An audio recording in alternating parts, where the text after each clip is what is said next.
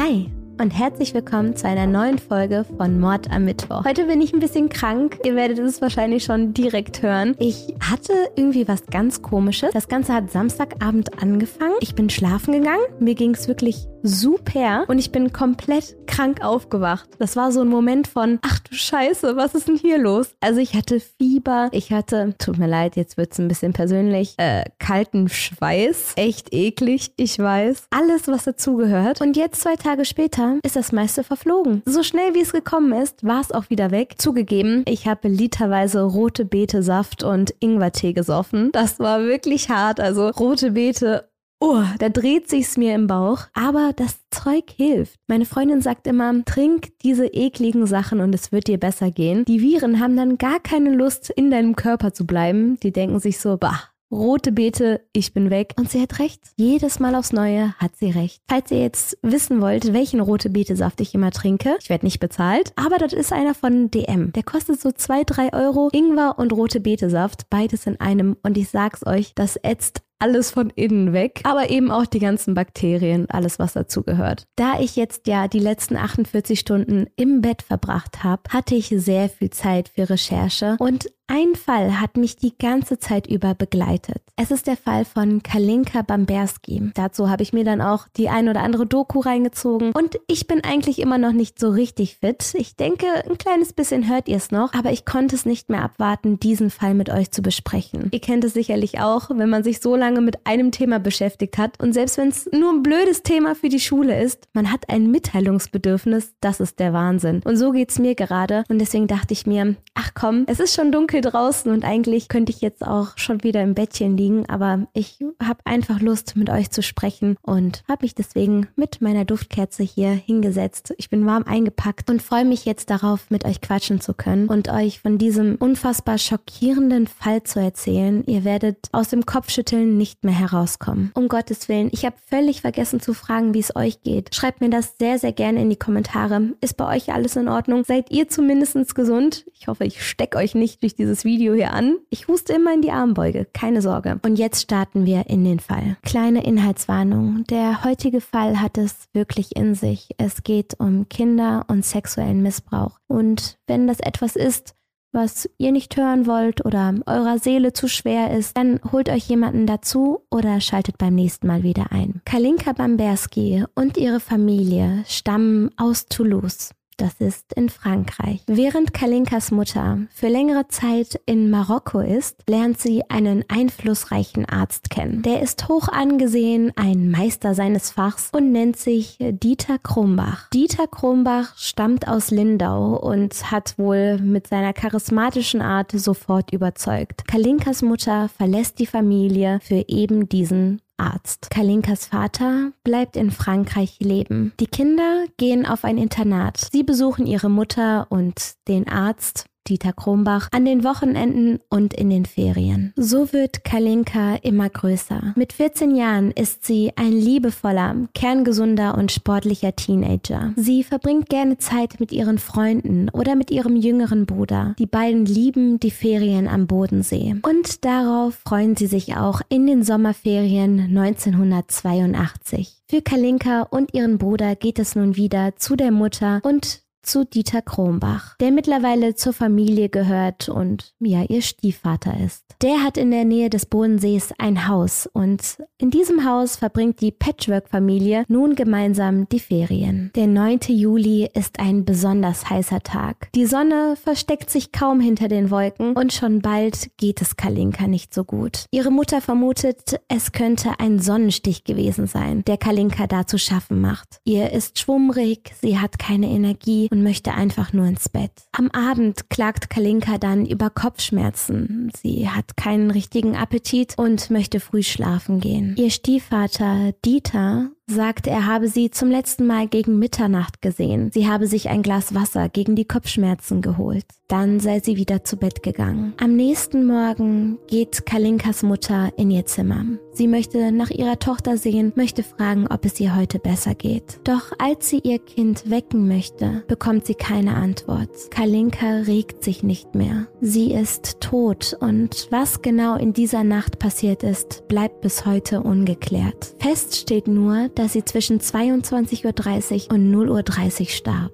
Und was von nun an passiert, ist unfassbar. Der Notarzt, der Kalinkas Tod feststellt, überlässt es ihrem Stiefvater, Dieter Krombach, dem angesehenen Arzt, die Polizei zu informieren. Dieser nimmt aber überhaupt gar keinen Kontakt zu dem Beamten auf. Stattdessen meldet sich Dieter Krombach sofort bei einem Bestattungsunternehmen. Er möchte Kalinka schnellstmöglich beerdigen lassen. Dieser Bestattungsunternehmer findet das Ganze dann ein bisschen seltsam und er ist derjenige, der die Polizei dann über Kalinkas Versterben informiert. Auch die Obduktion von Kalinka verläuft sehr, sehr fragwürdig. Wichtige Beweismittel verschwinden einfach spurlos. Keiner fragt danach. Der Fall wird sofort als Unfall betitelt. Einen Tatort gibt es gar nicht erst. Und selbst wenn es den gegeben hätte, keiner hätte dort irgendwelche Spuren gesichert. Die Gerichtsmediziner notieren zahlreiche Einstiche und Zitat, eine ungewöhnliche, fortgeschrittene Fäulnis im Körper sowie weißliche Flüssigkeit an den Genitalien und eine Verletzung der Schamlippe, zudem Blutspuren in der Vagina. Außerdem stellen sie zahlreiche Verletzungen und Blutspuren im Intimbereich fest, notieren diese dann aber als nach dem Tod eingetretene Verletzungen. Sie verzichten auf weitere Untersuchungen und verbleiben mit keiner Aussage zu der Todesursache des 14-jährigen Mädchens. Mädchens. Man könne es einfach nicht so genau sagen. Außerdem kommt niemand auf die Idee, die Flüssigkeiten, die an Kalinkas Körper gefunden wurden, zu testen. Auch die Verletzungen zum Beispiel die im Intimbereich, werden nicht weiter untersucht. Die Frage, ob vor dem Tod ein Sexualkontakt vorausgegangen war, wird von niemandem gestellt und von niemandem beantwortet. Nicht einmal Kalinkas Jungfräulichkeit wird untersucht. Genauso wenig testet man Kalinkas Blut. Man sucht nicht nach Spuren von Eisen oder anderen Substanzen, die dort in übermäßigem Maße nichts zu suchen haben. Und es kommt noch schlimmer. Herzblut, Beckenorgane und Geschlecht Geschlechtsteile werden nicht wie üblich der Leiche beigegeben oder aufgehoben, sie werden einfach entsorgt, wie Müll weggeschmissen. Ihr müsst euch vorstellen, da ist ein kerngesundes Mädchen 14 Jahre alt, ohne Vorerkrankung, welches von der einen Nacht auf die andere verstirbt. Und keiner macht sich die Mühe, dort eine richtige Untersuchung einzuleiten. Man findet die seltsamsten Anzeichen, Verletzungen, wo keine sein sollten. Und trotzdem entscheiden sich alle dazu, wegzusehen. Als möglicher Todesgrund wird am Ende angegeben, dass Kalinka vielleicht an ihrem eigenen Erbrochenen erstickt sei. Sie habe ja so einen schweren Sonnenstich gehabt und da wäre Erbrechen kein keine Seltenheit. Als wäre diese Obduktion nicht ohnehin seltsam und korrupt genug, so ist Kalinkas Stiefvater, der Arzt Dieter Krumbach, die ganze Zeit anwesend. Ein kleiner Fakt, der jetzt wahrscheinlich niemanden überrascht, der anwesende Gerichtsmediziner stellt sich später als guter Freund von Dieter Krumbach heraus. Außerdem sei es Dieter die ganze Zeit über ein Anliegen gewesen, Kalinkas Körper möglichst schnell zur Verbrennung freizugeben. Also, um die Situation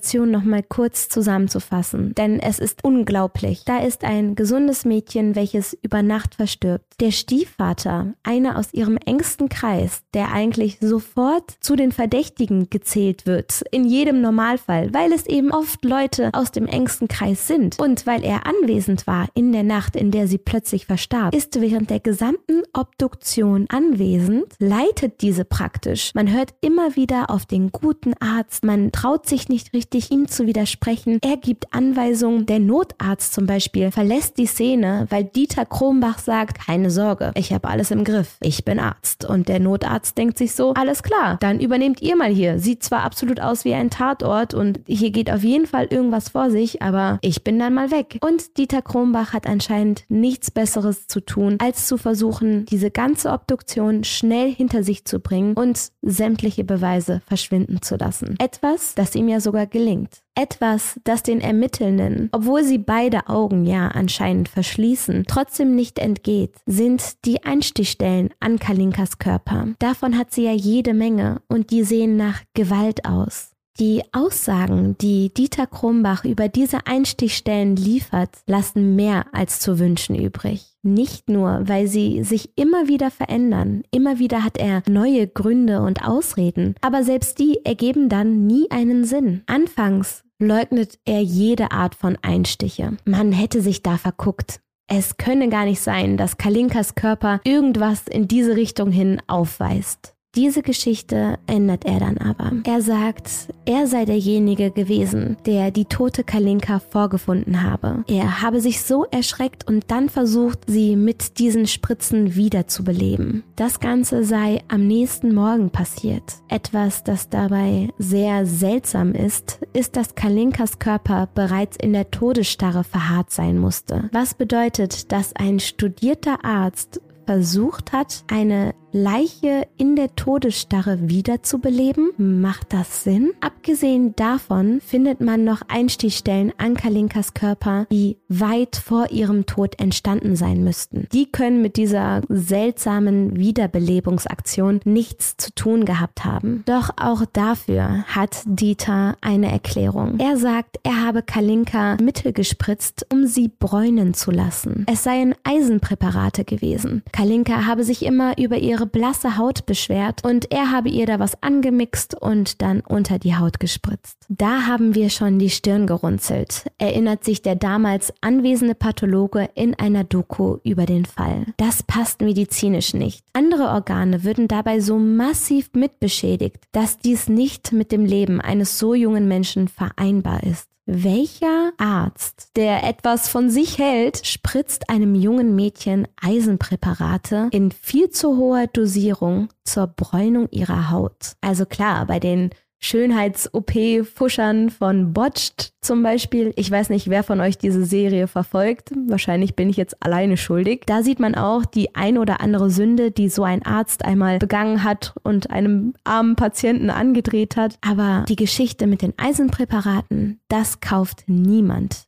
Dieter Krumbach ab. Am Ende springt er zwischen zwei Geschichten hin und her. In jedem Fall betont er immer wieder seine Unschuld. In einem der Szenarien gibt er dann zu Protokoll, Kalinka am Abend vor ihrem Tod lediglich ein Eisenpräparat gespritzt zu haben. Auf ihren Wunsch hin, hey, sie habe doch nicht so blass aussehen wollen. Später sagt er dann aber, er habe dem Mädchen zusätzlich eine Schlaftablette gegeben. Sie hatte so Probleme mit den Kopfschmerzen wegen des Sonnenstichs und er habe nur helfen helfen wollen. In einer anderen Aussage von ihm betont er, er habe Kalinka das Eisenpräparat wegen ihrer Tage verabreicht. Sie hätte bald wieder ihre Periode bekommen und um diesen Blutverlust auszugleichen, habe er ihr das Mittel gespritzt. Wirklich überzeugend ist keine dieser Begründungen. Und trotzdem werden dem Arzt diese widersprüchlichen Erklärungen abgenommen. Nichts wird groß hinterfragt. Die Obduktion wird abgeschlossen, der Fall beiseite gelegt. André Bamberski, Kalinkas Vater, musste das Ganze aus der Ferne mit beobachten, wie der Fall beiseite gelegt und kaum etwas wirklich untersucht wurde. André ist total perplex, er kann es nicht fassen und befürchtet eine viel dunklere Wahrheit als die, die der Arzt zur Schau trägt. Er hat damals von dem Tod seiner Tochter am Telefon erfahren. Für ihn stürzte eine Welt zusammen. Als er nach Tagen tiefer Trauer wieder etwas klarer denken kann, fordert er Dokumente zu der Obduktion an. Und als er diese Papiere und Schriftstücke liest, ist er schockiert. Im Obduktionsbericht seiner Tochter war von Blutspuren auf ihrer Unterhose die Rede. Ein Riss im Genitalbereich wurde festgestellt, ohne dass irgendwer weiter darauf eingegangen wäre. Beim Weiterlesen fallen André auch die schlampige Arbeit der Pathologen, die ständige Anwesenheit von Dieter Krumbach bei der Obduktion und sein Drängen auf ein Einäschern der Leiche auf. Das genügt André.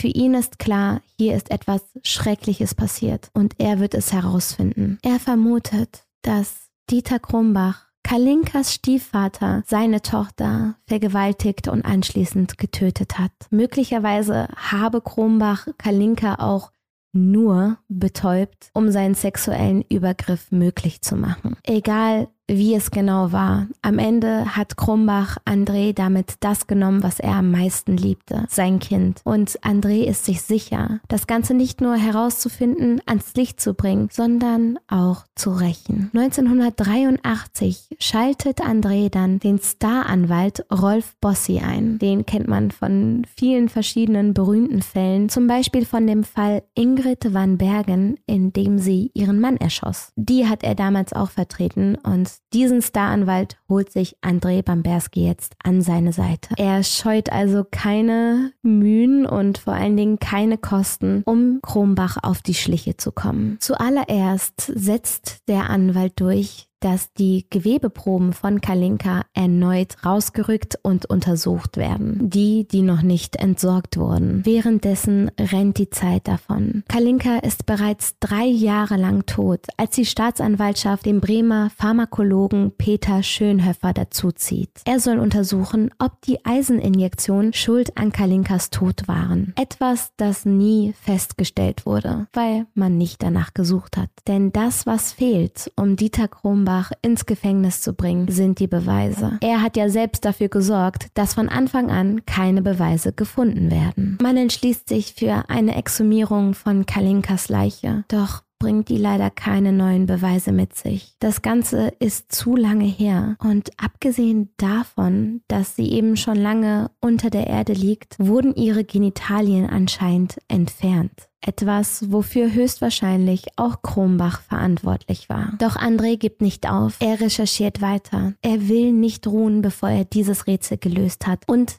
seiner Tochter gerecht hat. In der nächsten Zeit lüften sich immer mehr Geheimnisse rund um Dieter Kronbach. Zum Beispiel war er bereits verheiratet. Seine erste Ehe war geprägt von Gewalt und Vergewaltigung. Immer wieder drohte er seiner ersten Frau, schüchterte sie ein, schrie sie an und misshandelte sie. Sie war gerade mal 15 Jahre alt, als sie von ihm schwanger wurde. Kronbach war 30. Boah, mir läuft so kalt den Rücken runter. Was für ein schrecklicher Mensch. Irgendwann bekam seine erste Frau dann eine seltsame Krankheit. Sie verlor ihr Augenlicht konnte nichts mehr hören und nicht mehr sprechen. Bis heute spekuliert man darüber, wo diese seltsame Krankheit herrührte. Viele glauben, es könnte auch an den Injektionen von Krumbach gelegen haben, dass er seiner Frau damals schon seltsame Substanzen spritzte. Im Oktober 1969 verstarb sie dann im Alter von gerade mal 24 Jahren. Und das, nachdem Krumbach ihr angeblich etwas gegen Schlangengift gespritzt habe. Sie erlitt eine Hirnblutung und war sofort tot. Und ihr könnt's euch denken, auch in diesem Fall fehlten jegliche Beweise für eine Anklage. Man muss dazu im Kopf behalten, dass es auch noch eine ganz andere Zeit war. Damals war der Status von ein Doktor sein noch etwas Unantastbares. Heute gibt es Apps wie Doctolib, wo du die Doktoren in deiner Umgebung abchecken kannst, eine Bewertung hinterlassen kannst. Und wenn der eine Doktor nicht gepasst hat, dann gehst du halt zum nächsten und vielleicht versteht man sich besser. Damals, gerade in kleinen Dörfern, gab es aber eben diesen einen Herrn Doktor und sein Wort war Gesetz. Häufig waren das mit die einzigen Menschen in einer Gemeinschaft, die überhaupt studiert hatten. Und das Wort eines Mediziners oder eines Doktors anzuzweifeln, das war praktisch verrückt. Kalinkas Vater hat aber keine Angst davor, als verrückt zu gelten. Er kämpft weiter. Und zwar gegen das Wort des Dr. Kronbachs. André nimmt erneut die Ermittlungen auf, gibt neue Gutachten in Auftrag. Und schließlich eröffnen sie ein neues Verfahren gegen den Arzt aus Lindau. Für Vergewaltigung und Mord reichen die Beweise nicht aus. Jedoch sind mittlerweile auch die Behörden davon überzeugt, dass Krombach für Kalinkas Tod verantwortlich gewesen ist. Im März 1995 wird Kalinkas Stiefvater dann also wegen vorsätzlicher Nötigung mit Todesfolge zu 15 Jahren Haft verurteilt. In seiner Begründung betont das Gericht ausdrücklich, dass es sich bei der Injektion ja um eine vorsätzliche Tat handelte. Möglicherweise habe Krumbach den Tod des Mädchens nicht beabsichtigt, aber auf jeden Fall in Kauf genommen. Aber ihr merkt wahrscheinlich daran, dass diese Folge noch ein paar Minuten lang geht, dass das noch nicht das Ende ist. Denn all das passiert gerade in Frankreich. André kämpft von Frankreich aus als französischer Staatsbürger. Dieter Krumbach lebt aber in Deutschland und Deutschland entscheidet sich dafür, ihn nicht auszuliefern. Innerhalb der deutschen Grenzen lebt er also als freier Mann. Und jetzt wird es so absurd. Denn im Zuge dieser Recherchen und des ganzen Gerichtsprozesses haben sich mehrere Frauen getraut, ihre Geschichte zu erzählen. Frauen, die darüber berichten, dass Krumbach auch sie mit Injektion ausgenockt hat, dass er sie vergewaltigte und missbrauchte, gehen nun vor Gericht, gehen nun in die Öffentlichkeit und trotzdem bleibt der Arzt unbehelligt. Für die Betäubung und anschließende Vergewaltigung einer 16 Jahre alten Patientin erhielt er gerade mal eine Freiheitsstrafe von zwei Jahren. Ein paar Monate für so eine grauenhafte Tat. Später muss er dann noch einmal ins Gefängnis, aber nur weil er ohne seine ärztliche Zulassung noch weiter als Arzt arbeitete. Nicht für den Tod von Kalinka oder seine anderen schrecklichen Gewalttaten. Die Journalistin Barbara Volkel interviewte Dieter Krumbach nach all diesen Anschuldigungen. Dazu sagt sie danach Folgendes. In der Doku sieht man die Aufnahmen aus ihrem Interview. Man hört, wie Krumbach über seine Opfer spricht, wie er das 16-jährige Mädchen sogar verhöhnt. Volkel darauf, das war wirklich entsetzlich. Er meinte, sie haben zwar nicht Ja und nicht Nein gesagt, aber sie habe ihn angelächelt. Er habe den Eindruck gehabt, sie wolle das auch. Da musste ich natürlich eingreifen und ihm sagen, Moment mal, das Mädchen war bewusstlos, von ihnen durch eine Spritze betäubt worden. Sie konnte sich ja nicht wehren. Kronbach lächelte nur und grinste darüber. War er anders, als sie erwartet hatten? Ich hatte einen Täter erwartet, der Reue zeigt, der sagt, ja, das war nicht richtig, was ich da in meiner Praxis getan getan habe. Aber das war nicht der Fall. Ich hatte das Gefühl, er war geschmeichelt, weil wir ihn über seine Straftaten befragt haben. Er hatte absolut keine Schuldgefühle, fühlte sich auch als Opfer der Frauen und minderjähriger Mädchen, die er zum Teil ja betäubt und danach vergewaltigt hatte. Ich finde, das zeigt so deutlich, was für eine grausame Art von Mensch dieser Dieter Krombach ist. Ein Mensch, der das Leben junger Mädchen zerstört, in Kauf nimmt,